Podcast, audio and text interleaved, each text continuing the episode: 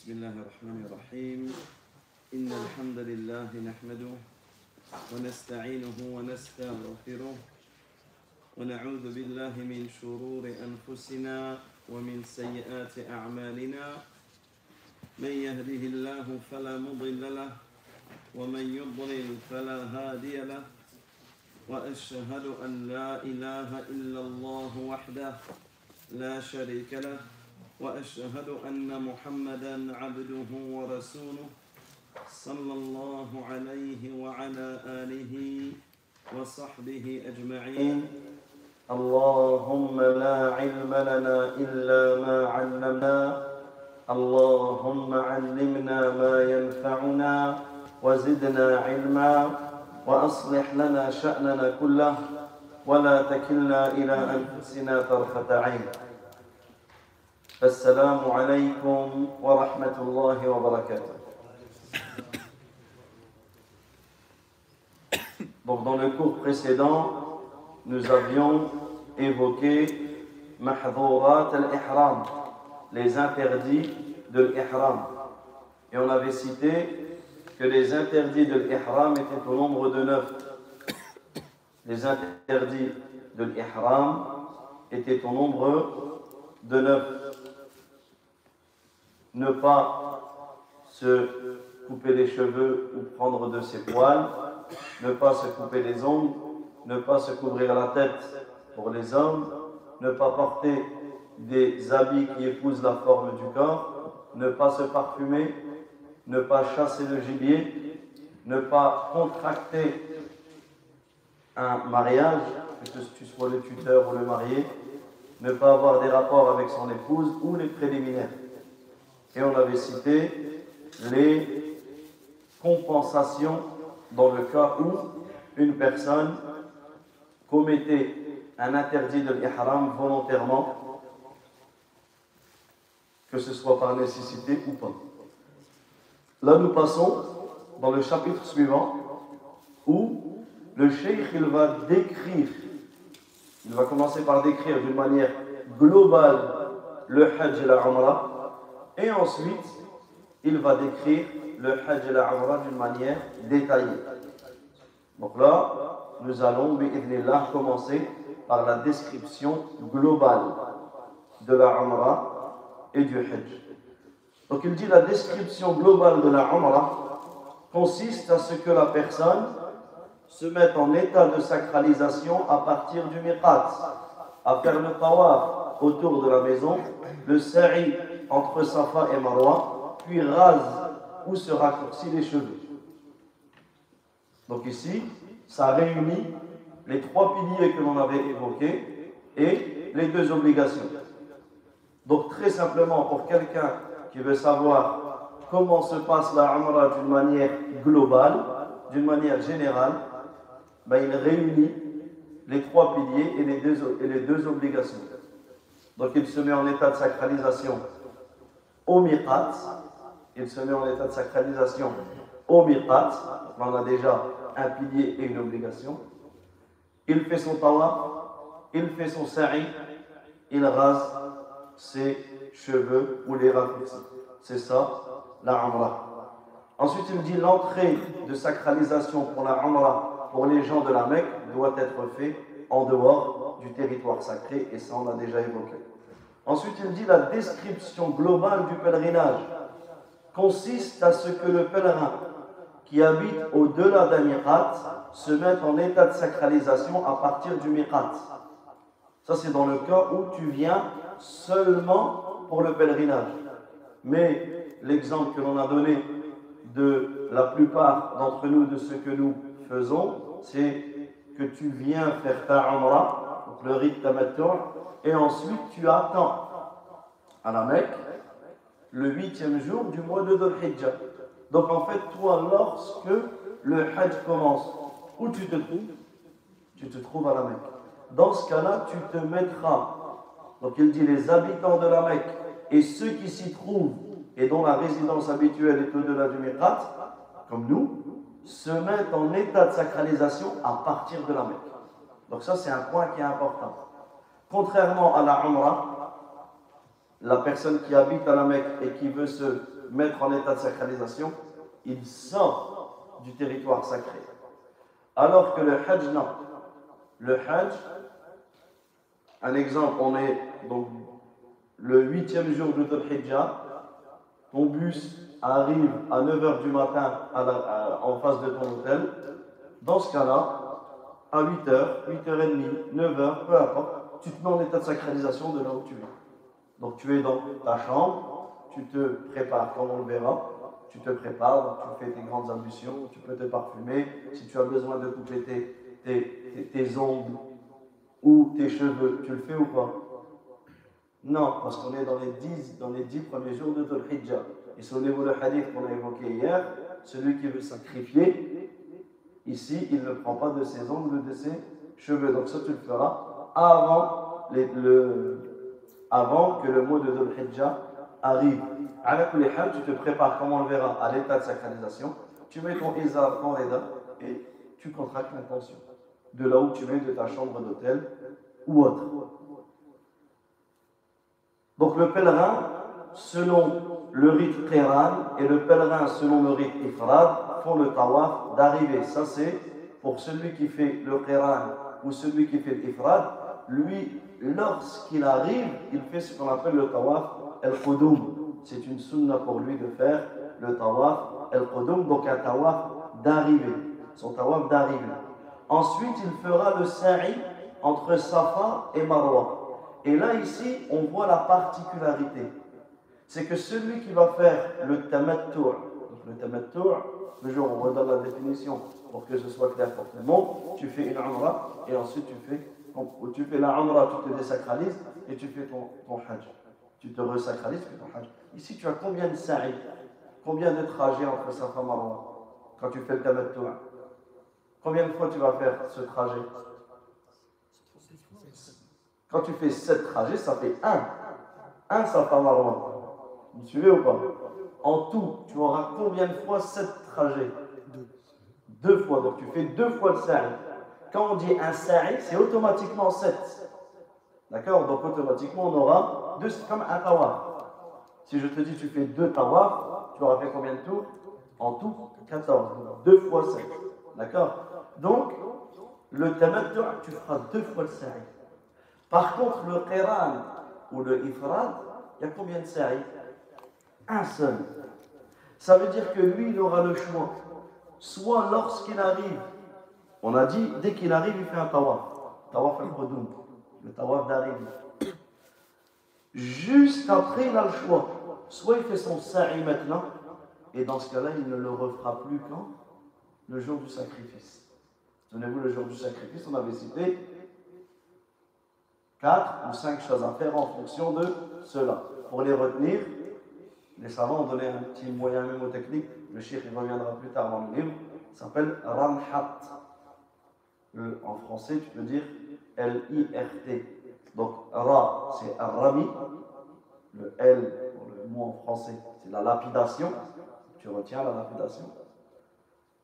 Ram, le Nun, c'est Naha, le sacrifice. Donc le I, c'est l'immolation. Ramha, le ha, c'est halq. Donc on a dit, tu fais la lapidation de la grande stèle, ensuite tu sacrifies ta bête, ensuite tu te désacralises, donc tu rases ou tu diminues tes cheveux. Donc en français, R, le rasage. Et le ta, c'est le tawaf. Et le T, le tawaf. D'accord? Donc ici, tu c'est des petits moyens mnémotechniques pour te souvenir de cela. Donc ici, la particularité pour celui qui fait le Qiran ou le Ifrad, lui, il fera son tawaf d'arrivée, tawaf al-Qudum, et le sa'i entre Safa et Marwa, s'il le fait maintenant, ou sinon, il peut le retarder après le tawaf al-Ifrad. Ensuite arrive le huitième jour. Donc au huitième jour et à la veille du neuvième jour de Dhul Hijjah, les pèlerins sont à Mina. Donc le huitième jour, tu vas et tu te rends à Mina. Tu te rends à Mina. Et là, tu vas rester à Mina, comme on le verra jusqu'au au neuvième jour. Donc ensuite, donc le huitième jour, tu es à Mina. Le neuvième jour, tu es à Arafat. Le neuvième jour, tu es à Arafat. Ensuite, tu passes la nuit à Muzdalifa. Ensuite, donc on arrive là au dixième jour, tu vas lapider Jamaratul Aqaba, donc la grande stèle. La grande stèle. Tu vas immoler ta bête. Si il est obligatoire de le faire, donc tu vas immoler ta bête. Tu vas immoler ta bête si tu es en Qiran ou si tu es en Tamattu'. Celui qui est en Ifrad, il n'a pas de, bête à sacrifier. Et il va se raser ou se raccourcir les cheveux. Ils vont faire le tawaf et le sa'i entre sa femme roi s'ils sont en tamattu'. Et il en est de même pour le pèlerin Qarin le Moufirid, qui a fait l'Ifrad, s'il n'a pas fait son sa'i, comme on a expliqué. Ensuite, il passe la nuit à Mina, les nuits des jours de Teshriq, et lapide les trois jamarats durant les jours après le Dhuhr. Enfin, ils font leurs adieux à la maison sacrée pour un tawaf de cette tour quand ils désirent quitter la Mecque. Donc ici, le Hajj, pour résumer, il va, comment, il va débuter, donc bien sûr, toujours un des trois rites, si tu as fait ta avant ou le Tawaf avant. Ensuite, le huitième jour de Dhul Hijjah, il arrive, toi tu vas à Mina. Tu vas à Mina. Et on avait dit, quel est le statut d'aller à Mina? Est-ce que c'est un pilier du Hajj sans lequel le Hajj n'est pas valable? Est-ce que c'est une obligation du Hajj ou est-ce que c'est une sunna du Hajj? Ici, c'est une sunna. Ça veut dire que si tu vois des personnes à Mina avec toi qui ne sont pas en état de sacralisation, ne sois pas étonné. Ou si tu vois des personnes qui ne vont pas à Mina et qui viennent directement à Arafat, ne sois pas étonné, tout en sachant que la sunna ne doit pas être négligée. Et au plus où tu embellis ta Umrah, notamment de ce jour-là, parce que tu, tu, tu à Mina, tu vas prier le Dhuhr, tu vas prier le tu vas prier le Dhuhr, tu vas prier l'Asr, tu vas prier le Maghrib, tu vas prier l'Isha, tu vas prier le Fajr. Et en plus, Alhamdulillah, lorsque tu as, comme on avait dit tout au début des cours, euh, des, bons compagnons, lorsque tu as des personnes avec qui tu vas échanger, avec qui tu vas pouvoir apprendre, tu vas te concurrencer dans les sadaqas, dans la lecture du Coran, dans toutes ces choses-là, cela va venir embellir ton, ton, ton hajj et ton, pèlerinage, ton, ton pèlerinage. Donc le huitième jour, tu es à Mina. Ensuite, le neuvième jour, tu vas à Arafat. La nuit, tu la passes à Muzdalifa. Ensuite, c'est le jour du sacrifice. Et ensuite, les trois jours qui restent, tu vas, après le Dhuhr, lapider la grande stèle. Donc voilà, en, en, d'une manière générale et globale, comment se passe le Hajj et comment se passe la Umrah. À partir de maintenant, on va voir point par point en détaillant quelque peu ces, ces points. Donc là, il passe à un autre chapitre qui l'intitule bil-Ihram. Le fait de se, la préparation ou les préparatifs afin d'entrer en état de sacralisation. Donc il dit lorsque le musulman désire accomplir la Umrah pour le pèlerinage et que son voyage a lieu par avion ou par voiture depuis des endroits proches des Mawaqit tels que Médine, il peut se préparer pour entrer en état de sacralisation depuis la, pour, entrer en état de sacralisation depuis sa maison. Donc là, on va donner plusieurs cas de figure. Premier cas de figure, ton voyage commence par Médine. Ton voyage commence par Médine. Dans ce cas-là, imaginons même que tu as une escale à Jeddah. Donc tu vas faire Paris ou Bruxelles, Médine. Tu vas faire Paris ou Bruxelles, euh, Jeddah. Toi, tu vas voir des gens avec toi, ils vont se mettre en état de sacralisation dans l'avion.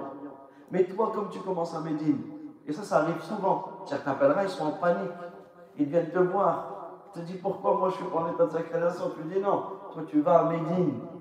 Tu vas à Médine, donc toi tu te mettras en état de sacralisation plus tard. Mais comme ceux, toi tu vas faire une escale, donc t'en as qui vont partir directement faire leur Umrah, eux ils sont en état de sacralisation, pas toi. Et on avait dit de faire attention. Parce que si tu te mets en état de sacralisation maintenant, tu devras rester dans ton état de sacralisation jusqu'à ce que tu vas à Mecca. Donc ici, si tu vas à Médine, il n'y a rien à faire de particulier. Tu commences ton séjour par Médine, d'accord? Et là, il est important, euh, il est important de comprendre une chose, c'est que beaucoup de pèlerins se trompent. Une très très grande erreur c'est que lorsque tu leur poses la question, tu lui dis pourquoi tu vas à Médine, il te dit je vais à Médine pour visiter la tombe du prophète sallallahu alayhi wa. Et ça c'est une erreur.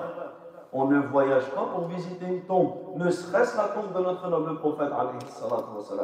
L'intention que tu as lorsque tu voyages à Médine, c'est quoi? C'est de visiter la mosquée du prophète alayhi sallam et non sa tombe, puisqu'il dit la puisque le prophète alayhi sallam, dit la rihal, ne sanglez pas vos montures, illa ila thalathati masajid, sauf en direction de trois mosquées. Et parmi les mosquées, il y a la mosquée sacrée, la mosquée prophétique et la mosquée Al-Aqsa. Donc ce sont les seules mosquées où tu peux voyager en leur direction. Ensuite, lorsque tu es à Médine, tu as cinq choses à faire. Et Médine n'entre ni dans les rites de la Umrah, ni dans les rites du Hajj. Quelqu'un qui va, qui ne va pas à Médine, on n'a rien à lui dire. Et on n'a rien à lui dire. Il va faire sa Umrah ou son Hajj sans passer par Médine. Maintenant, c'est le ça. C'est l'occasion. C'est l'occasion d'aller à Médine, de visiter la mosquée de notre noble prophète. Donc, quand tu es à Médine, tu as cinq choses à faire. Tu as cinq visites légiférées deux mosquées et trois tombeaux. La première mosquée, c'est la mosquée du prophète, La deuxième mosquée, c'est la mosquée de. Celui qui se purifie chez lui et ensuite se rend à la mosquée de Quba et qui prie une prière, qu'elle soit obligatoire ou surobligatoire, il aura la récompense d'une Umrah. Ça, ça fait partie des grands mérites de Médine, c'est d'avoir la récompense d'une Umrah dans la récompense. C'est pas dire que c'est bon, je reste à Médine et je ne vais pas faire ma Umrah. Non. Veut pas dire que tu as fait une Umrah. C'est-à-dire que tu as la récompense d'une Umrah. Ensuite, comme tu es sur place, à ce moment-là, il est sunnah de visiter trois cimetières, trois tombeaux. À ce moment-là, de visiter la, tombe du prophète, alayhi salatu et de ses deux compagnons, Abu Bakr et Omar, le, cimetière du Baqir, le cimetière du et les martyrs de la bataille de Uhud. Donc ici, la sunna, c'est d'y aller et d'invoquer Allah en leur faveur et de ne pas les invoquer eux. Donc ici, si tu vas à Médine, pourquoi on explique cela? Donc toi, tu vas rester 2, 3, 4, 5 jours à Médine. Ensuite arrive le jour où tu vas partir faire ta Umrah. Dans ce cas-là, qu'est-ce que tu fais? Étant donné que le miqat, le miqat de Dhul Hulayfa, des gens de Médine, il est très proche, 13, comme ça, près 13 km du Masjid al-Nabawi. Donc il est très proche de Médine. Dans ce cas-là, tu as le choix de te préparer chez toi ou de te préparer au miqat. Mais il ne faut pas penser que c'est une obligation de se préparer au miqat. Certaines personnes pensent qu'il faut absolument se préparer au miqat. Non, tu as une facilité tu as un hôtel, tu as ta salle de bain, tu as la possibilité. Donc dans ce cas-là, tu te prépares ici, d'accord? Tu te mets, si tu as besoin de couper tes ongles, de tailler ta moustache, de raser tes poils du pubis, de t'épiler les aisselles, de faire tes grandes ablutions pour la sacralisation, d'accord À ce moment-là, tu le fais. Tu te parfumes, si on a dit tu te parfumes le corps, tu mets ton rédin et tu mets ton isam. Même si tu dois aller prier au Masjid Nabawi comme ça en en, habit il n'y a aucun problème. Mais tu n'es pas en état de sacralisation. Tu t'es simplement préparé à l'état de sacralisation. Si tu veux le faire au mirat, il n'y a pas de problème. Vas-y, fais-le. Mais généralement, lorsque tu es avec ton groupe, etc., c'est plus simple déjà pour toi, tu es plus à l'aise, et c'est plus simple pour la logistique du groupe de se préparer directement chez toi. Et bien sûr, on a dit, cela ne fait couper tes ongles, tes cheveux, etc. Ça, c'est dans le cas où tu n'es pas euh, dans les jours de Dhul Hijjah. Parce qu'on répète le hadith où le prophète, alayhi salatu wa sallam, il dit إذا رأيتم هلال ذي الحجة وأراد أحدكم أن يضحي فليمسك عن شعره وأظفاره. Un hadith dans Sahih Muslim. Quand vous verrez le croissant de Dhul Hijjah et que l'un d'entre vous désire offrir un sacrifice, qu'il s'abstienne de couper ses ongles et ses cheveux, ou ses cheveux et ses ongles. Donc ici, c'est la préparation. Ici, une question. On a dit, si toi tu vas accomplir ta Umrah durant les dix premiers jours de Dhul Hijjah. Parce que là, on a dit, avant l'état de sécrétation, tu ne touches pas à tes poings. Mais toi, quand tu vas terminer ta Umrah, comment tu fais pour te désacraliser? Mais on a dit, on est dans Dhul Hijjah, tu ne peux pas toucher tes poils. Comment on fait? Le fait de diminuer ou même de raser. Et là, bien sûr, si tu de tu vas diminuer pour pouvoir raser au Hajj. Mais le fait de diminuer, ça, fait ça, ça rentre dans quel euh, statut? Est-ce que c'est un pilier? Est-ce que c'est une obligation? Ou est-ce que c'est une sunna? Le fait de raser ou de diminuer. Ahsan, c'est une obligation. Attention, on l'a vu ça. C'est une obligation. Donc ici, l'obligation, elle prévaut. Elle est, comme disent les savants,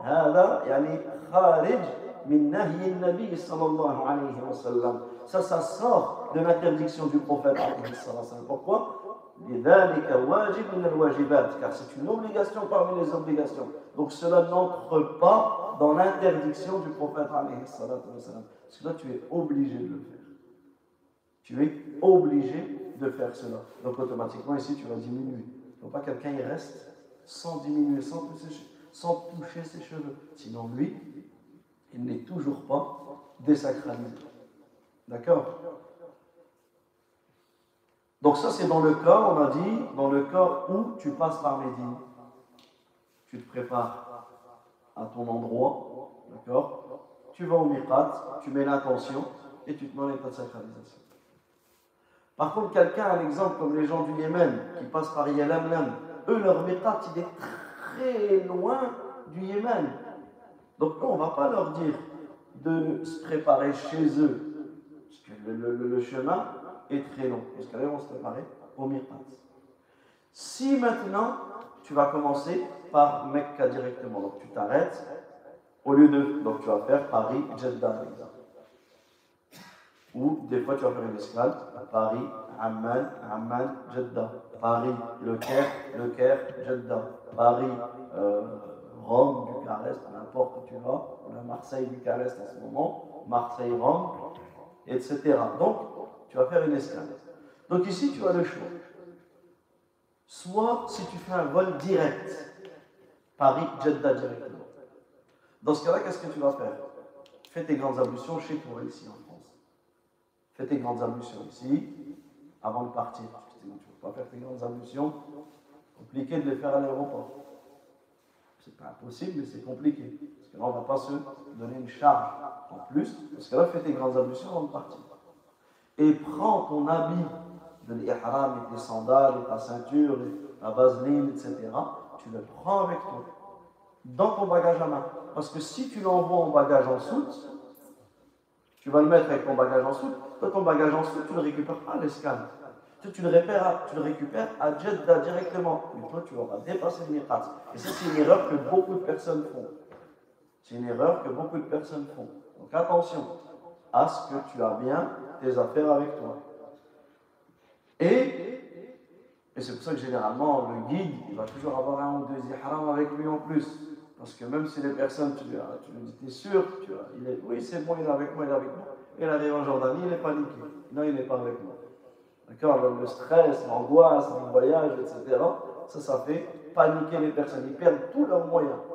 Subhanallah, des fois, tu as un groupe avec toi, tu as des, adultes, des pères de famille, des mères de famille, mais là, le voyage, des fois, ça leur fait perdre. Le stress, ça leur fait perdre tous les moyens. Donc ici, si tu t'arrêtes à, l'escale, et attention, fais attention que ton escale, tu as un minimum de temps. Moi, ça m'est arrivé il y a quelques mois où on avait une heure d'escale, une heure d'escale, et bien j'ai deux frères qui ont, qui ont raté le vol. Ils sont restés à Istanbul. Pourquoi? Parce qu'en fait, eux, c'est encore une autre. C'est que eux, je ne vais pas commencer à détailler, sinon je ne vais jamais finir. Mais à la hal, une heure d'escale, ça va très vite. Donc, pour vous dire, la situation qui fait que ils ont raté leur vol. Le souci, c'est quoi? C'est qu'on était en plein Ramadan, ou juste avant Ramadan. Ils ont dû attendre deux jours dans l'aéroport pour retrouver un autre vol. Parce qu'il y avait plus, dans l'aéroport là où on était, il n'y avait pas de vol qui arrivait directement à Jeddah. Faites attention. Donc quand tu as une escale qui est très courte, vaut mieux prendre la précaution et tu t'habilleras dans l'avion même si c'est galère. Mais attention de ne pas rater ton vol. Sinon, si tu vois que tu as une escale de 3 heures, 4 heures, 5 heures, etc., là tu es à l'aise. Dans ce cas-là, habille-toi tranquillement, euh, sur place, tu t'habilles, tu te parfumes, etc. Et tu te mettras, donc ça on l'avait vu aussi, tu te mettras en état de sacralisation. l'état de sacralisation, comme on le voit maintenant, c'est l'intention. Tu te mettras en état de sacralisation lorsque tu vas dépasser les Donc dans l'avion, si tu es en avion, dans le bateau, si tu es en bateau, etc. Dans le train, si tu prends le train, un exemple de Médine, euh, maintenant tu as le TGV. Donc si tu as un Médine et tu vas à la Mecca, tu as un train qui va directement. Tu as un train qui s'arrête, c'est super pratique, il s'arrête directement, c'est moins fatigant, etc. Dans ce cas-là, le train, le train ne va pas t'arrêter, tu vas au et tu reviens. Non, le train il passe. Tu as une indication. Dans ce cas-là, c'est simplement dans ton cœur, tu es passé au Miqat. Ça y est, tu es en état de sacralisation. Donc là, avant de monter dans ton train, tu te, euh, as toute cette préparation. Tu, as mis ton Isar et ton Léa. Donc là, maintenant, on passe à l'état de sacralisation. Donc l'état de sacralisation, c'est quoi? L'état de sacralisation, ce n'est pas le fait de mettre des habits de l'ihram. Certaines personnes, elles mettent leur izar, leur reda, elles disent Je me suis mis en état de sacralisation. Non. Si maintenant je prends un izar et un reda ici, est-ce que ça veut dire que je suis en état de sacralisation? Non. L'état de sacralisation, c'est quoi? C'est l'intention. Et ça, prenez conscience de cela. L'état de sacralisation, c'est quoi?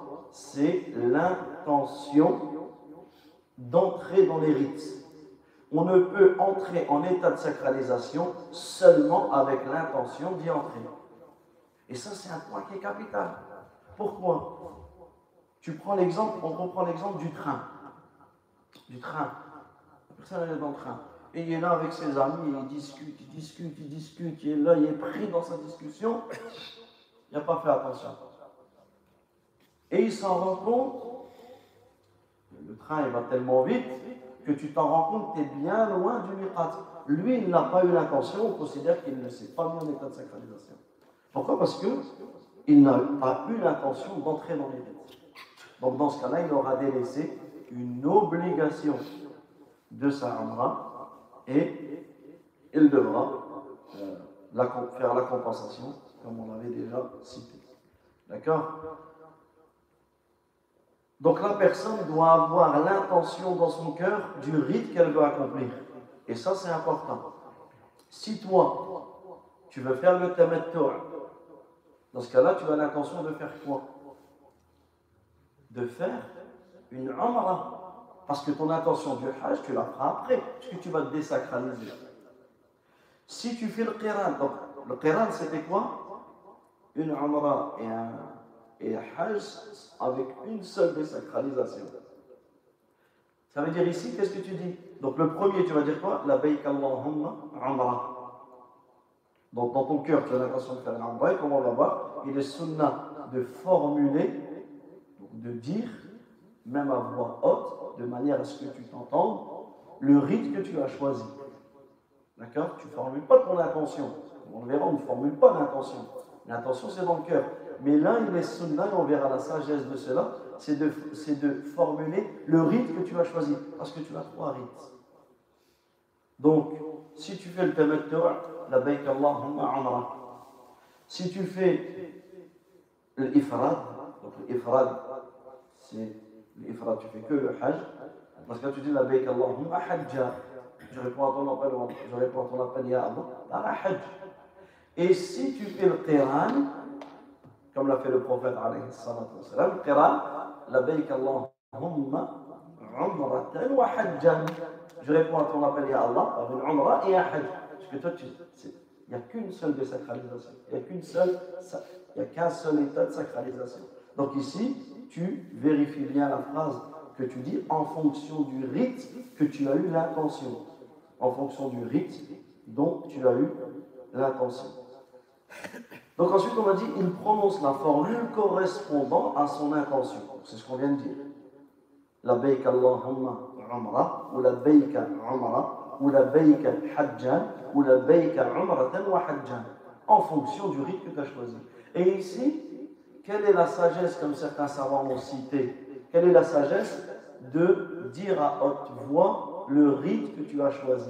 En fait, les savants ils disent parce que dans cette adoration qui est le pèlerinage, tu as trois rites différents. Mais le chemin est long. C'est pas comme nous aujourd'hui, où, comme on a donné l'exemple du train, en quelques heures tu es tout frais. En quelques heures tu arrives. Non, eux ils mettaient quasiment une dizaine de jours, plus d'une semaine pour, pour un exemple, quitter de Médine pour arriver à Mecca. Plus d'une semaine, environ un petit peu, moins de dix jours, pour arriver là-bas. Donc si la personne, elle va simplement, elle, va mettre son intention, et dans son voyage, qu'elle va oublier, sais même plus quelle, intention elle avait mis. Alors que le fait de le dire, de dire l'intention que tu as, de dire plutôt le rite que tu as choisi, ça peut être comme une sorte de moyen de se rappeler, de se rappeler euh, le rite que tu as choisi. Et malheureusement, tu vois que certaines personnes, elles vont réciter, donc des, fois même certains guides, ils vont faire réciter à leurs euh, pèlerins tout un, texte qu'ils appellent ça la lecture de l'intention, en leur faisant répéter nous avons l'intention de faire le pèlerinage en partant de Médine, etc. Et tout cela, ce ne sont pas des choses, euh, ce ne sont pas des choses à faire, ce sont des erreurs à ne pas commettre. Ensuite, donc le cheikh dit le musulman en général ne doit pas prononcer son intention en dehors du pèlerinage et de la Amra, comme exemple pour le tawaf, pour le sa'i, pour la prière, pour la zakat, pour le jeûne ou Et des fois tu le vois dans les rangs. Dans les rangs, tu vois l'imam, il dit Allahu Akbar. Et tu vois la personne, il ne pas tout de suite. Il ne dit pas tout de suite Allahu Akbar. Et il formule son intention. Salat al j'ai l'intention de prier le bord dans la mosquée un tel, derrière l'imam un tel, en ce jour un tel. Euh, et en fait, et, lui, il va formuler. Donc déjà, cela est une innovation, cela ne fait pas partie de la sunna. Mais en plus de cela, c'est que l'imam lui est déjà la fatiha. Donc lui, il a raté quoi? Il a raté takbiratul ihram avec l'imam. Un pilier avec l'imam. Donc regardez, l'ajab, la récompense qui diminue. Un autre exemple, c'est une autre erreur que l'on voit dans les mosquées. C'est que l'imam dit Allahu Akbar. Et le prophète nous dit Lorsqu'il dit le takbir, dis-le avec lui. Et tu vas voir le frère dans les rangs avec son siwak. Le siwak, c'est très grande adoration. Mais pas à ce moment-là. Pourquoi? Le siwak, il doit se faire, quand tu vas le faire avant la prière, c'est avant, c'est-à-dire une préparation avant la prière. Mais au moment où l'imam kabbat, c'est fini. Le siwak, tu n'as plus à le faire. Et malheureusement, tu vas voir la personne, il est là. Et l'imam, il.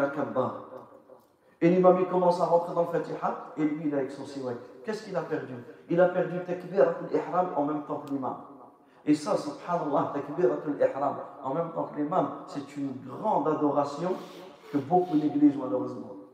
Et là, tu perds une partie de la récompense de ta prière parce que tu n'auras plus prié complètement avec l'imam.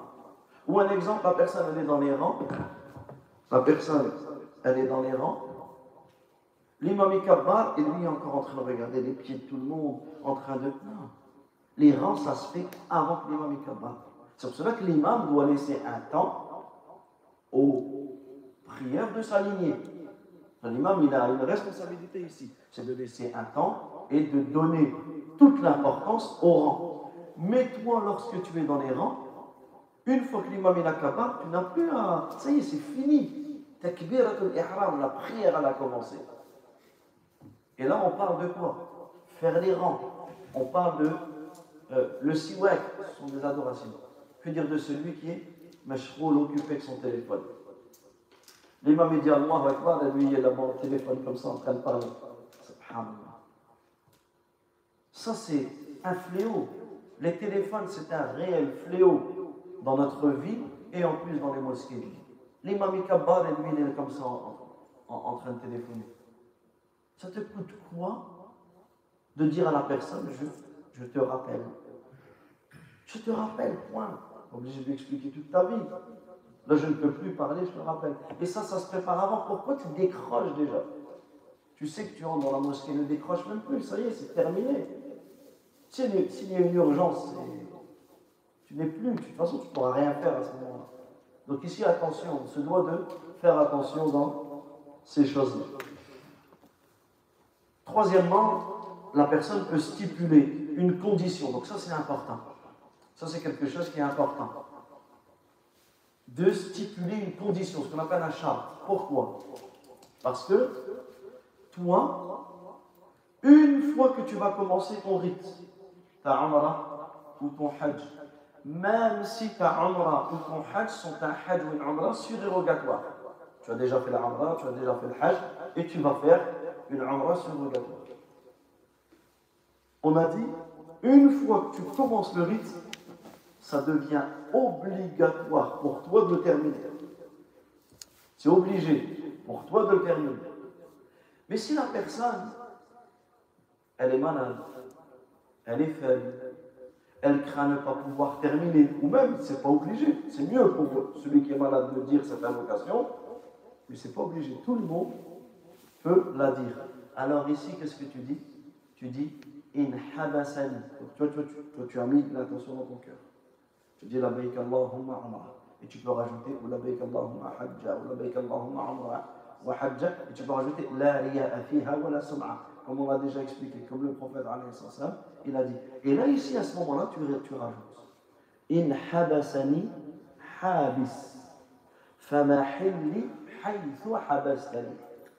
Et toute personne, surtout pour ceux qui vont avec leurs parents, ceux qui vont avec euh, leurs enfants, etc., réapprenez cette invocation et dites-le.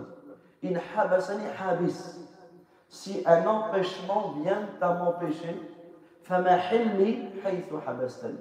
L'endroit où je me désacraliserai, c'est l'endroit où tu m'as arrêté.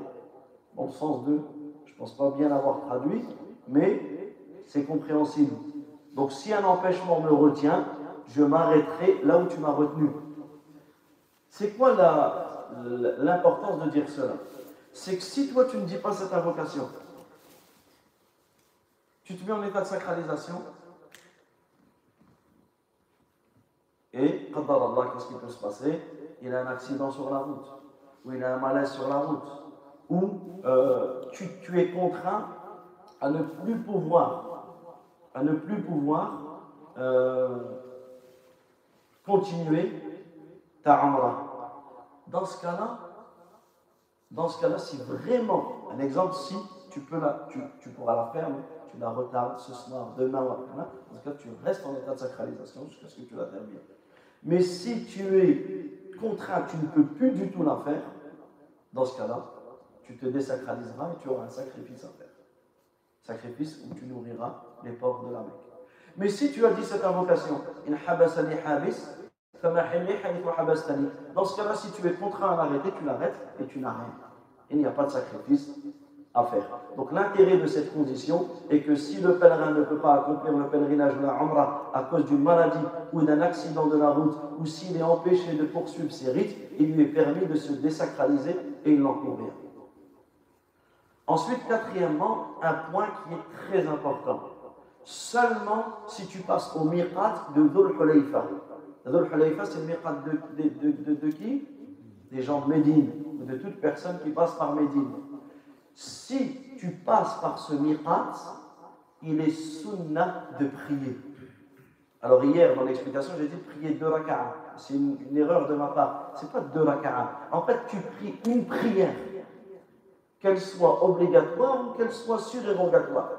Pas spécifique à deux raka'a. Si un exemple, tu arrives et c'est l'heure du asa, tu arrives, tu pries la asar avec l'imam. Tu pries la asar, il y a une grande tu pries la asar avec l'imam. Si tu arrives, il n'y a pas de prière obligatoire, dans ce cas-là, tu vas prier une prière surrogatoire de deux rakats. Pourquoi tu vas Pourquoi tu vas faire cette prière ici? C'est par rapport au lieu et pas par rapport à l'état. Certaines personnes, malheureusement, elles, elles, ont inventé une prière, elles ont innové une prière qu'on appelle euh, salatu, euh, salatul ihram, ou al-ihram, comment ils vont l'appeler. C'est-à-dire que peu importe où est-ce qu'ils sont, dès qu'ils se mettent en état de sacralisation, ils font deux rak'at. Non. Ici, ce qui est rapporté, c'est. Donc, il n'y a pas de prière qui est en lien avec l'état de sacralisation. Mais la prière, elle est en lien avec le lieu. Pourquoi? Parce que c'est un lieu béni. On est dans Wadi al-Aqiq, la vallée de l'Aqiq. Et le prophète sallallahu alayhi wa sallam, lorsqu'il est passé par là, qu'est-ce qu'il a dit? Atani layla atin min rabbi. Cette nuit, un messager de mon Seigneur est venu. Quelqu'un est venu à moi de mon Seigneur. Et qu'est-ce qu'il lui a dit? Salli fi al-wadi al-mubarak prie dans cette vallée bénie. Et dit euh, une umrah dans le pèlerinage.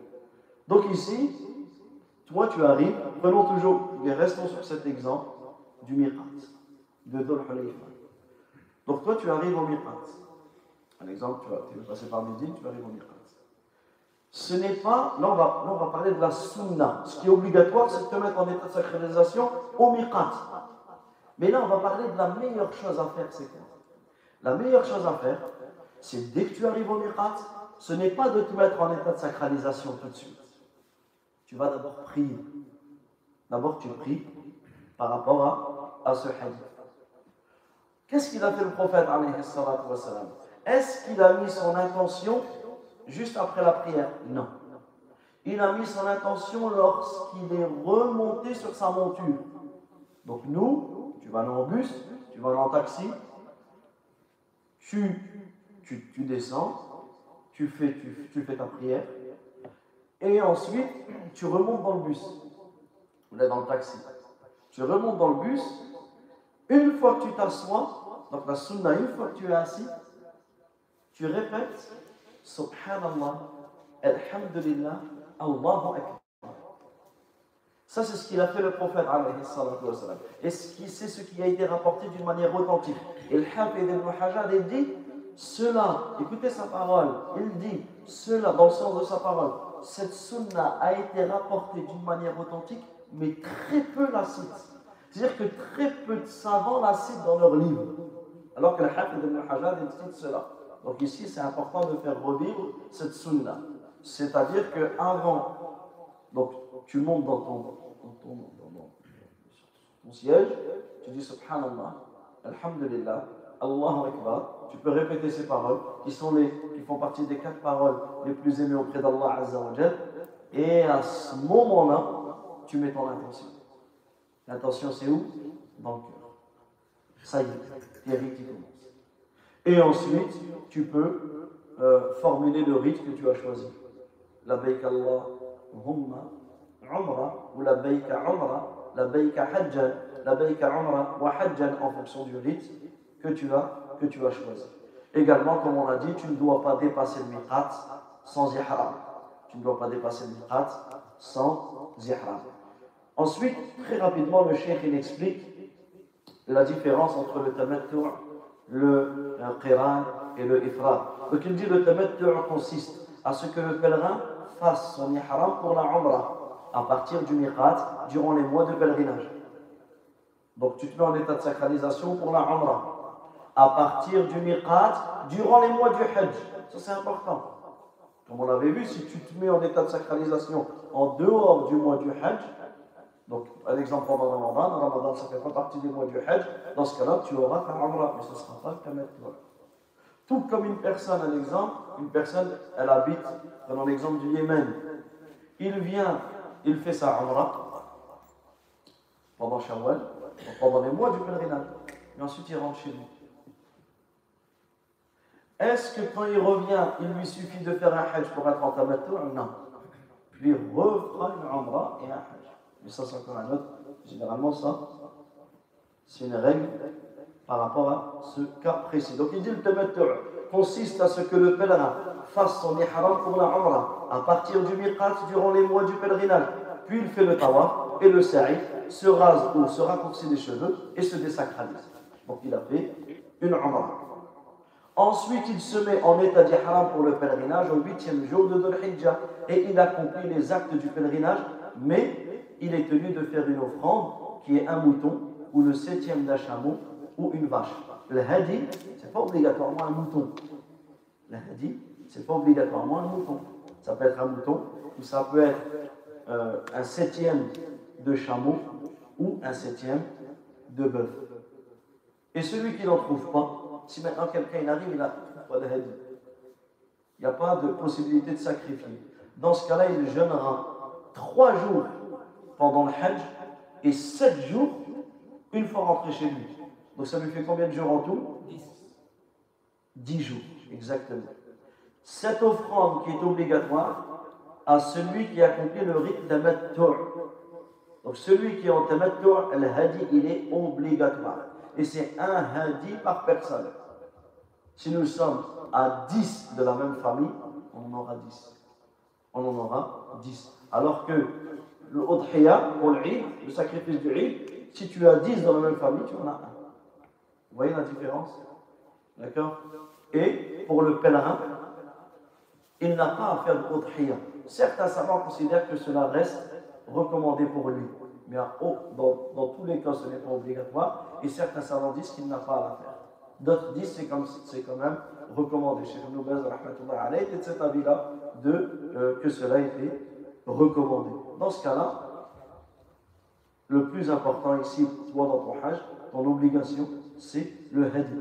Et il est important aussi, c'est que le hadi, tu le fais dans le tamattu' et tu le fais dans le qiran. Pourquoi? Le hadi, c'est quoi? C'est pas un sacrifice, c'est pas un sacrifice de compensation. Non. C'est ce qu'on appelle dam ou shukran. Alors que la compensation, on l'appelle dam ou jubran. Quand tu as commis un, interdit où, tu as, où tu as manqué à une obligation, tu fais un sacrifice pour compenser. Mais ici, non. Ton hadi, c'est pas. L'objectif, c'est pas compenser quelque chose. L'objectif, c'est quoi de ce hadi? Remercier. C'est de remercier Allah Azzawajal. Pourquoi? Pourquoi tu remercies Allah? Parce qu'Allah t'a facilité d'avoir pu faire un hajj et une dans le même voyage. Subhanallah. En réalité, garde le bienfait. Tu as la possibilité en un voyage, tu pars, tu reviens, tu as fait un hajj et une umrah. Donc tu remercies Allah Azzawajal par cette offrande. C'est pour cela qu'on appelle Dam Shukran. Dam Shukran, Hadi Shukran. C'est un, sacrifice de remerciement, de reconnaissance envers Allah Tabaraka wa Ta'ala. Parce que tu as fait le hajj et la umrah dans un seul voyage. Tu as fait le hajj et la umrah dans un seul voyage. Ensuite, le qiran. Le qiran, il consiste à ce que le pèlerin entre en état de sacralisation pour la Umrah et pour le Hajj à partir du Miqat. Donc toi, en fait, tu fais un seul état de sacralisation. Et tu auras la Umrah et le Hajj avec le même état de sacralisation. En arrivant à la Mecque, il fait le tawaf al-Qudum. Il fait le tawaf d'arrivée. Il fait son sa'i entre sa femme Marwa. Il reste dans son état d'ihram. A vu peut le faire plus tard. Jusqu'au jour du sacrifice. Donc lui, il va, se, il va se désacraliser. La première désacralisation, c'est quand? Le jour du sacrifice. Donc il va rester. Donc imaginez quelqu'un, quelqu'un qui est depuis le premier Shawwal en état de sacralisation, il peut rester en état de sacralisation pendant deux mois et dix jours. Donc c'est, c'est quelque chose de difficile. C'est quelque chose de difficile. Vous savez que la facilité, elle est dans le tamattu'. La facilité, elle est dans le tamattu'. Donc il demeure dans son état d'ihram jusqu'au jour du sacrifice, durant lequel il se désacralise de son ihram après avoir lapidé Jamara, al-Aqaba et s'être rasé ou raccourci les cheveux. Il est tenu de sacrifier une offrande comme le pèlerin du rite tamattu'. Donc lui, le qarin, celui qui fait le qiran, il a un sacrifice comme le tamattu, parce que les deux, ce sont des sacrifices de reconnaissance envers Allah Azzawajal, puisque tu as pu faire une umrah et un hajj dans le même voyage. Par contre, l'ifrad, c'est quoi l'ifrad C'est le fait de se mettre en ihram pour le pèlerinage à partir du miqat et d'accomplir les mêmes actes que le pèlerin qarin, sauf que le qarin doit faire une offrande, alors que celui qui fait l'ifrad ne doit pas le faire. En réalité, pour résumer, c'est quoi? Tamattu, vous l'avez compris, et on vous conseille de faire le tamattu, comme on le verra? C'est le meilleur des trois rites. Le meilleur des trois rites, c'est le tamattu. Ensuite, le qiran et le ifrad c'est exactement la même chose. Il y a deux choses qui changent. Seulement deux choses qui différencient le qiran et le ifrad. Premièrement, c'est l'intention. C'est la niya. Le qarin n'aura pas la même intention que le mufli. Et deuxièmement, c'est le sacrifice. Celui qui fait l'ifrad que le hajj, il n'y a pas de sacrifice.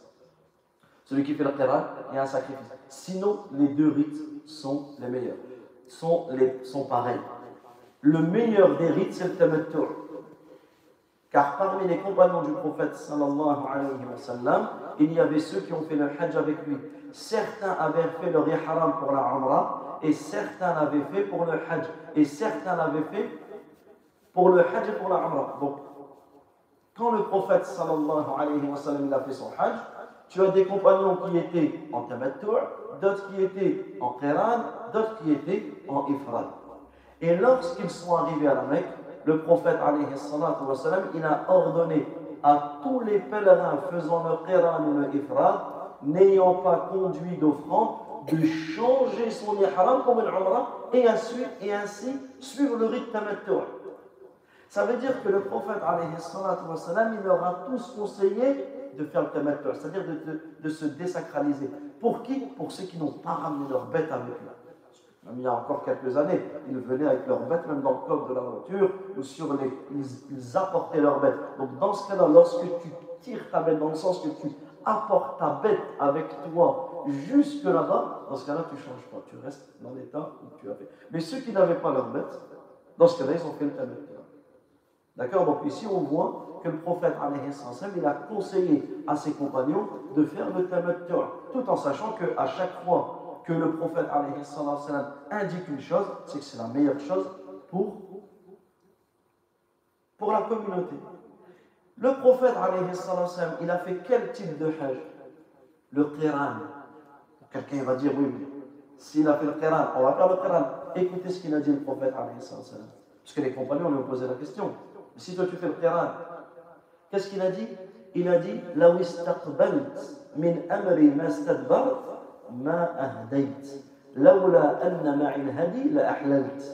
si j'avais su ce qui m'attend dans l'avenir. Et ça, c'est une grande preuve que le prophète ne connaissait pas l'avenir. Contrairement à certains, euh, certains, certaines personnes égarées qui donnent une place que le prophète n'a pas. Ils exagèrent en la personne du prophète. Donc il dit, si j'avais su ce qui m'attend dans l'avenir, je n'aurais pas conduit mon offrande, je n'aurais pas ramené ma bête avec moi. Et n'eût été le fait que j'ai mon offrande, parce qu'on a dit, comme il avait sa bête, il ne, peut plus se désacraliser, parce qu'il a ramené sa bête. Si, si n'eût été le fait que j'avais mon offrande, je ne serais désacralisé. C'est-à-dire que le prophète, il a dit, si je n'avais pas ma bête avec moi, pour, euh, expliquer la parole, il aurait fait quel rite Le tamattu. C'est pour cela que certains savants considèrent que depuis cela, le seul rite possible, c'est le tamattu. Le seul rite possible, c'est le tamattu. Donc certains savants considèrent que c'est obligatoire pour le pèlerin de faire le tamattu. Mais en réalité, la majorité des savants ne sont pas de cet avis. La majorité des savants ne sont pas de cet avis. Et leur preuve, elle est, euh, parmi les preuves de la majorité, c'est quoi? C'est qu'ils disent, on regarde les califes après le prophète, Abu Bakr, Omar, Uthman, anhum, ils ont fait, il est rapporté qu'ils ont fait le pèlerinage dans la manière de l'Ifrad. Si cela avait été obligatoire, ils l'auraient, ils l'auraient fait. S'ils avaient compris que la parole que l'on a citée du prophète de changer euh, pour une umrah, prouver l'obligation du tamattu', ils n'auraient pas laissé, ils l'auraient fait. Mais ils n'ont pas compris, alors qu'ils étaient là. Ils ont entendu la parole du prophète, mais ils n'ont pas compris de sa parole que cela était obligatoire. Que cela était obligatoire. Et également parmi les, parmi les preuves que les savants ramènent, c'est quoi? C'est que le prophète, il nous a indiqué dans un hadith authentique, dans le, dans le Sahih Muslim, que Isa, le prophète, Isa, lorsqu'il va revenir, il n'est pas mort, lorsqu'il va revenir à la fin des temps, il va accomplir son hajj. Le hadith est dans Sahih Muslim. Il va accomplir son pèlerinage dans l'un des trois rites. Ça veut dire quoi Ce hadith, il nous prouve quoi Comme le prophète sallallahu alayhi wa sallam dit Par celui qui détient mon âme dans sa main, le fils de Mariam, alayhi salam, lèvera la voix avec la talbiya. À partir donc d'un endroit que l'on appelle Fajr. Et qu'est-ce qu'il dit le prophète sallallahu alayhi wa sallam? Hajjan.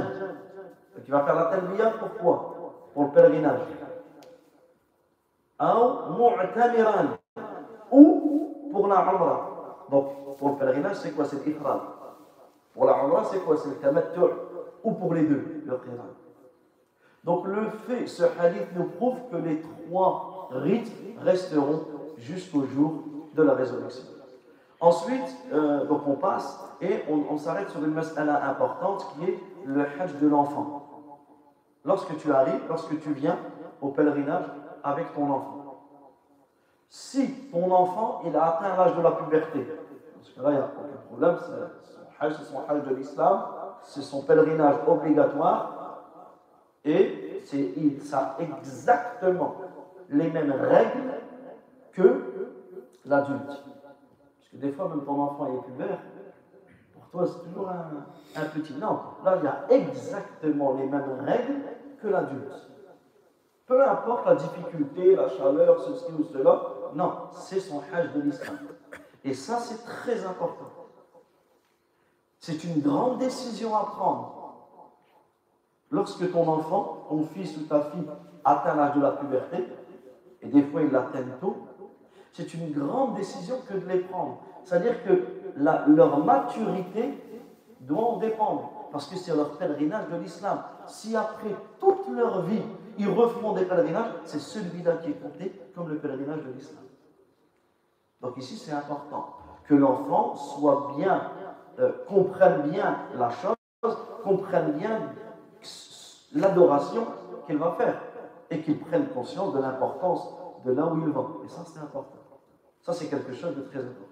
Maintenant, si tu arrives avec ton enfant qui n'est pas pubère, dans ce cas-là, on regarde, il est dans une des deux solutions, dans une des, un des deux cas.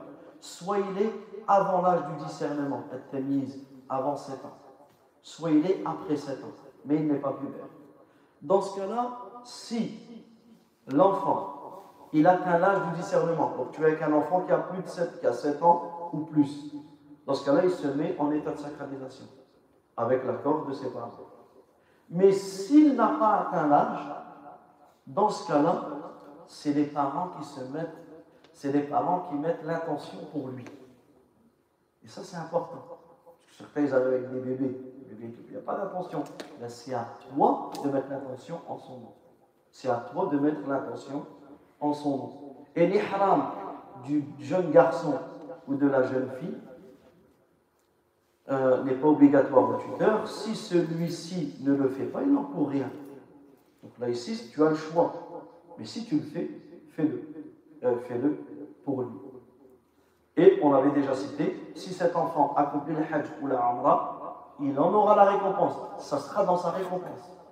Parce que même si ses péchés ne sont pas inscrits, ses bonnes actions sont inscrites. L'enfant qui vient et qui récite le Fatiha, ça rentre dans ses hasanats. Ça rentre dans ses hasanats. Regardez la, subhanallah, la beauté de notre religion.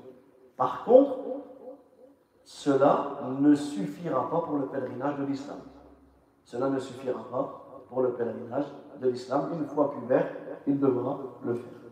Ensuite, maintenant, une autre mas'ala très importante. La femme, lorsqu'elle est en état de menstru ou de lochi. Et ça, c'est un grand, grand sujet. Pourquoi? Parce que beaucoup, tu vois des femmes qui arrivent là-bas et que leur menstruelle tombe. Elles, pour certaines, elles se mettent dans des états de dépression, d'angoisse, de pleurs, en limite des fois, subhanallah, des paroles, elles disent des paroles, limite c'est injuste et ceci et cela, ça c'est quelque chose où on se doit de recommander à nos épouses, à nos sœurs, à nos mères, à nos filles, de craindre Allah, Allah Azza wa il t'a créé comme ceci. Allah subhanahu wa ta'ala, il t'a créé avec ceci. Donc, ne sois pas, ne dis pas des choses qui sont, qui sont euh, contraires à la religion. Donc ici, bien sûr, certains savants autorisent. Si la femme elle veut prendre un cachet, une pilule pour retarder les menstrues ou autre, il y a beaucoup de fatwas dessus, où les savants autorisent cela.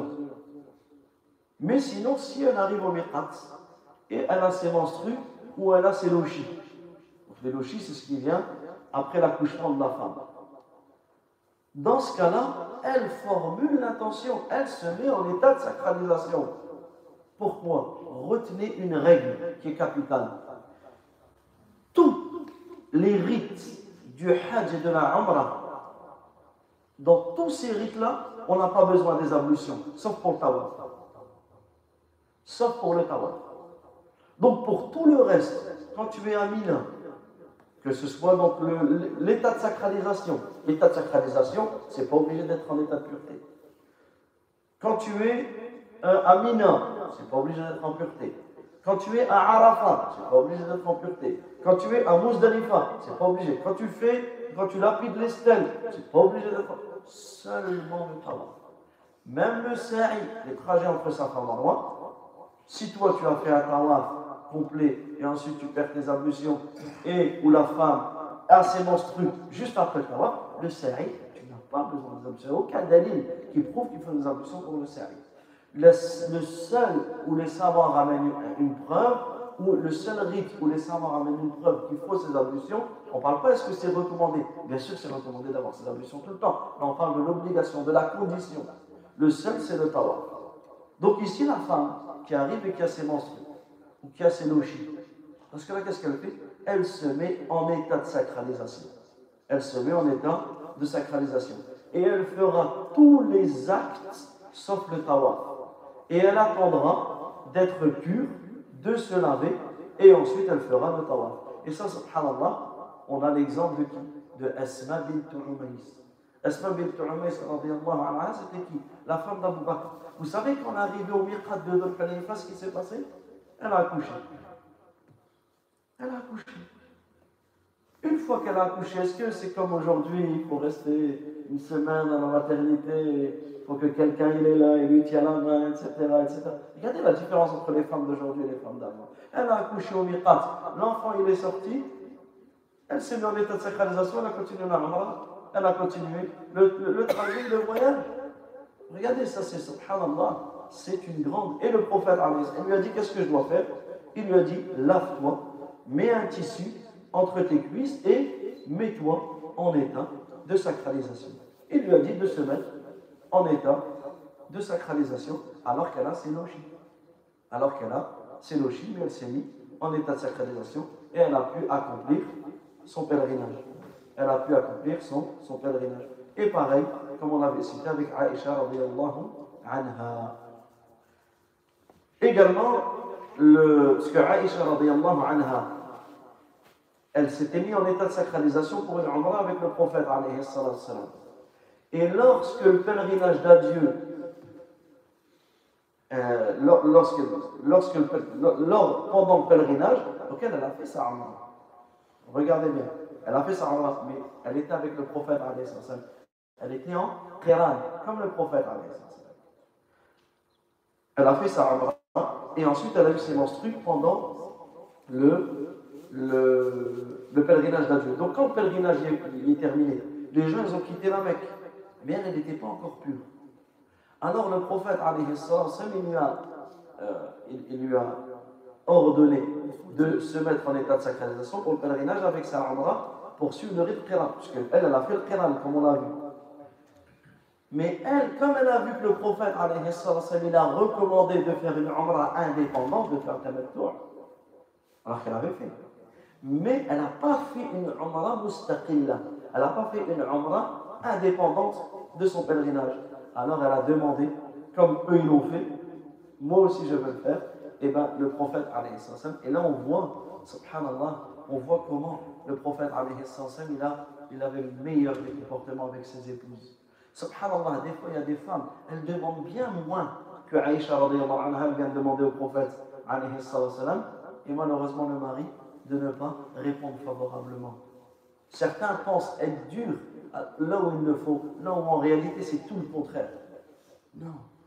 Subhanallah, le mari se doit d'être, d'avoir la compassion envers son épouse. Ton épouse, tu te dois de lui donner cette valeur, la valeur de l'épouse en islam. L'épouse, subhanallah, c'est la mère de tes enfants.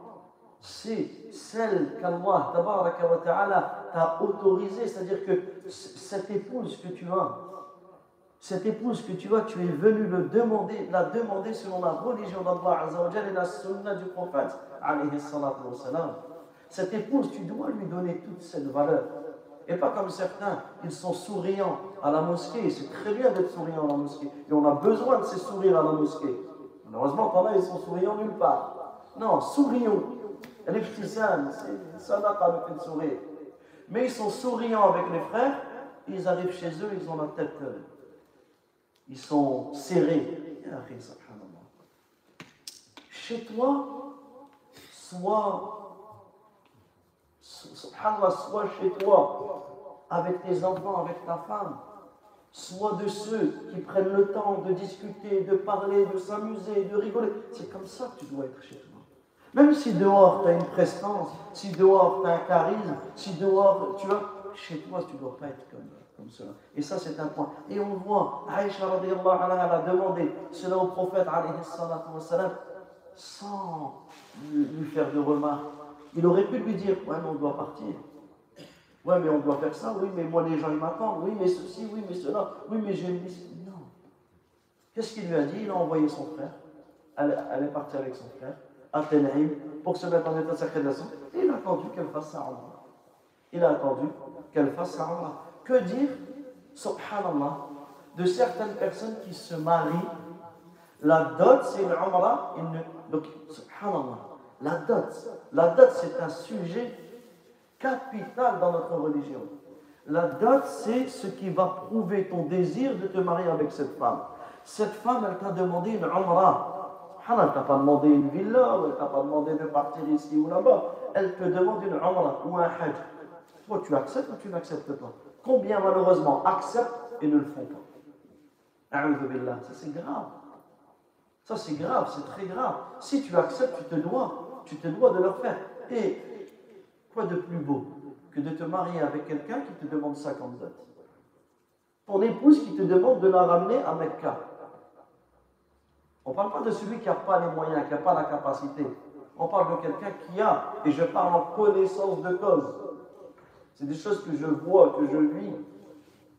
Des personnes comme ceci, il va rouler avec des voitures à tel prix dans sa maison, à ce mais sa femme, depuis des années, elle te demande de te ramener en Umrah, elle veut voir le Kaaba.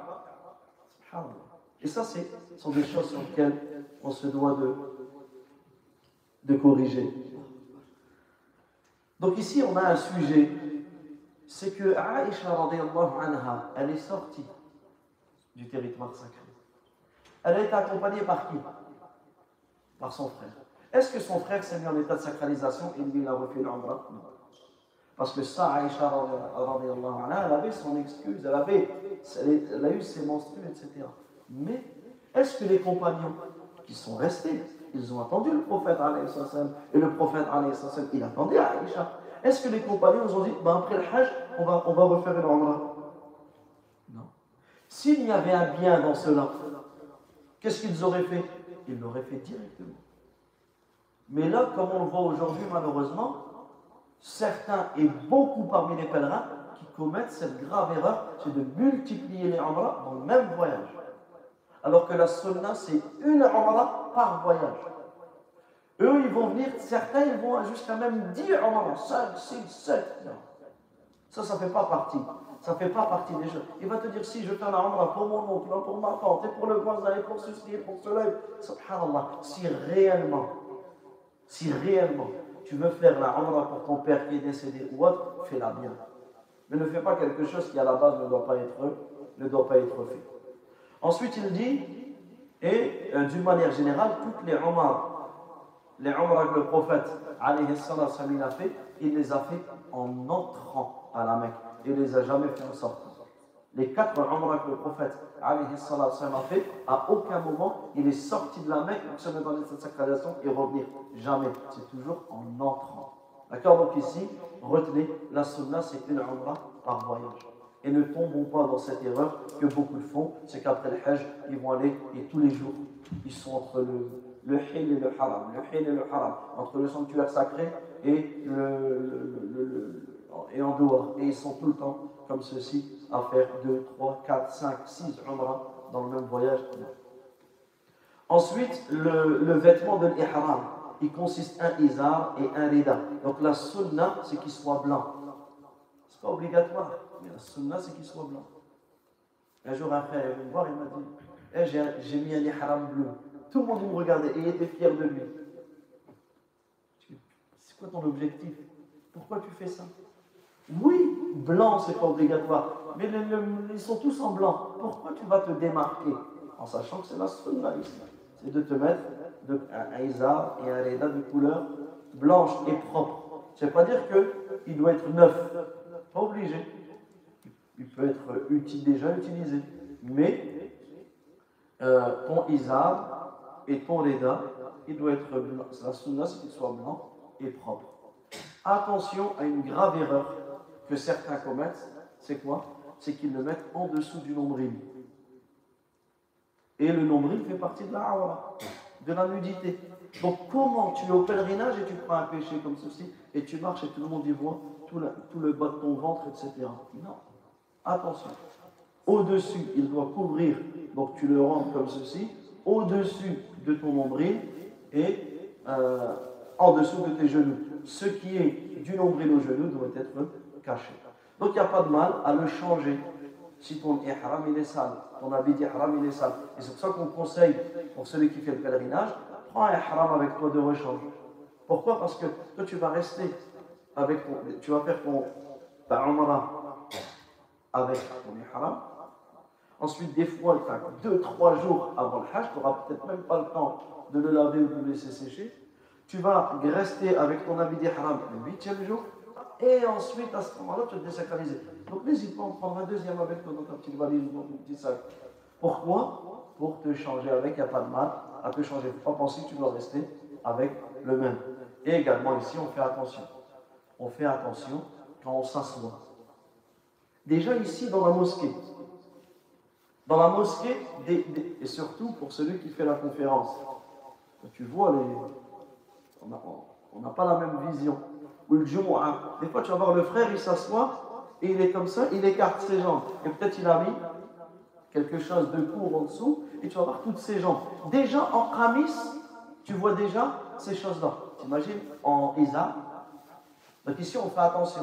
Certaines personnes ne prennent pas, ou avec oubli, ou fatigue ou autre, et ils s'assoient comme ceci, il écarte ses jambes, etc. Et là, on doit rappeler. Celui qui fait ça, des fois, la personne, elle est, des fois, elle est malade, elle est fatiguée, elle, elle oublie. Dans ce cas-là, on va discrètement, on va discrètement, faire attention. La personne va accepter le conseil. Donc ne tombe pas dans deux extrêmes. Un extrême qui est d'incendier la personne. Va discrètement. Et viens pas le, devant tout le monde. Eh, toi là-bas, eh, là-bas, eh, ici, eh, on voit tout, etc. Non. Attention, dans, les plantes, des fois, certains, ils n'ont pas. Malheureusement, ne, ne vient pas. Le conseil, il se fait, on il se fait discrètement ou il se fait indirectement. Indirectement, un exemple. Le, tu vois une erreur dans la mosquée. Indirectement, tu passes le message. Tu passes un message, tout le monde se sent visé. Tu n'as pas visé telle ou telle personne en particulier. Et ne tombe pas dans un autre extrême qui ne donne pas dire à la personne. Tu vois cette chose-là, tu vois ça, et tu ne dis rien. Non. Donc ici, on doit faire attention à cela. Également, et ça c'est un point qui est très très important, regardez la parole du cheikh, il dit, il y a dans le fait que le pèlerin retire ses vêtements habituels et qui porte un izar et un reda, et que les gens, dans cela, il y a le fait que les gens soient égaux dans le fait de porter l'ihram, sans différence entre le riche et le pauvre, entre le dirigeant et le dirigé, un rappel de leur égalité dans le fait de porter un linceul de l'amour. Sans réalité, on pourrait parler longuement de la parole que l'on vient de citer. Mais ici, résumons très rapidement. Ici, on a une grande leçon. Subhanallah, les gens, les musulmans du monde entier vont venir et regarder la sagesse de notre religion. Ils enlèvent leurs vêtements et ils mettent tous le même habit. Pourquoi? Quand tu regardes, prends les différentes cultures. On a tous des habits différents. Les musulmans de tel pays ne vont pas s'habiller comme les musulmans de tel pays et les musulmans de tel pays. Donc tu reconnais la personne, l'origine ou la nationalité de la personne par rapport à son habit. Et d'une manière générale, chacun pense que c'est lui qui est le mieux habillé. D'une manière générale, le style de telle région, il va dire nous, et le style de telle région, à tel point que des fois, tu vois, certains, musulmans, comment ils s'habillent, ça te. Non, je ne pourrais pas m'habiller comme ça. Mais chacun, et ce qui est logique, ce qui est naturel, chacun pense que c'est lui qui a les meilleurs habits ou le meilleur style ou la, meilleure chose. Et bien ici, regardez la sagesse. Tout le monde retire. Tout le monde retire ses habits. Et ils se mettent tous en Isal et en Reda. Le même, pareil. Et cela nous prouve qu'en réalité, auprès d'Allah, nous sommes tous égaux. Le riche comme le pauvre, le dirigeant, j'ai le roi, le dirigeant, il vient, il retire ses habits, un Isal et un. Le dirigeant, le dirigé, on est tous. Et surtout, c'est quoi? C'est que quand tu as mis ton Isar et ton Reda, en réalité, si tu meurs comme ça, c'est ça ton linceul. Si ton Isar et ton Reda te suffisent pour couvrir ton, corps, tu auras peut-être mis ton seul linceul. Et ça, ça nous rappelle quoi? Ça nous rappelle que le jour où tu vas mourir, eh ben, on va te déshabiller. Tes habits, on va les enlever, on va les jeter ou on va les donner et à la fin, on va te laver, on va te parfumer et on va te mettre dans un linceul. Tous. Tu seras dans un linceul. C'est avec ça que tu vas partir. Trois tissus blancs. Donc en réalité, le fait de voir cela, si tu regardes les pèlerins à la télé, ou même toi quand tu vis cela, ben, c'est un grand rappel pour la mort. Parce que si le musulman se rappelle de cela, il va, préparer, il va se préparer pour la mort par les bonnes œuvres qui le rapprocheront d'Allah. Ensuite, le cheikh, il dit, il est permis à celui qui fait le, à celui qui a déjà fait un hajj obligatoire ou une umrah obligatoire, il est permis pour eux de le faire pour quelqu'un d'autre. Si tu as déjà fait ton hajj ou tu as déjà fait ta umrah, tu as le droit de le faire pour quelqu'un d'autre. D'accord? Que ce soit quelqu'un qui est mort, que ce soit quelqu'un qui est dans l'incapacité d'y aller comme la vieillesse, ou que ce soit quelqu'un qui est malade. Donc un musulman qui est mort, un musulman qui est très vieux, il ne peut pas se déplacer, ou quelqu'un qui est malade, s'il est jeune mais il est malade, dans ce cas-là, si toi tu as déjà fait le hajj, tu peux faire le hajj en son nom. Si toi tu as fait le, la tu peux faire le, la en son nom. Et cela que tu le fasses pour, par bienfaisance envers eux, ou que tu le fasses en demandant une contrepartie financière. Cela est autorisé. Par contre, il ne faut pas que ton seul but, ce soit l'argent. Pas que tu en fasses un business, que tu en fasses cela, ton seul but, c'est l'argent. Non. Comme il dit, il dit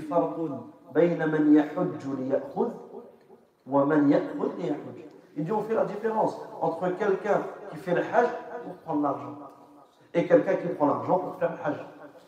Ici on fait la différence entre les deux. Et il n'y a pas de mal à ce qu'un homme fasse le hajj ou la au nom d'une femme. Ou qu'une femme fasse le hajj ou la au nom d'un homme. Il n'y a pas de mal à cela. Il n'y a pas de mal quant à cela. Et donc on a dit il est permis de le faire pour un défunt, pour euh, une vieille personne ou pour un malade. Et là, donc là, le cheikh, il, euh, il passe à un autre chapitre qui est la telbiya. Donc ça, la telbiya, on pourrait passer des, heures et des heures dessus, mais on avait déjà expliqué, déjà expliqué dans les cours du début.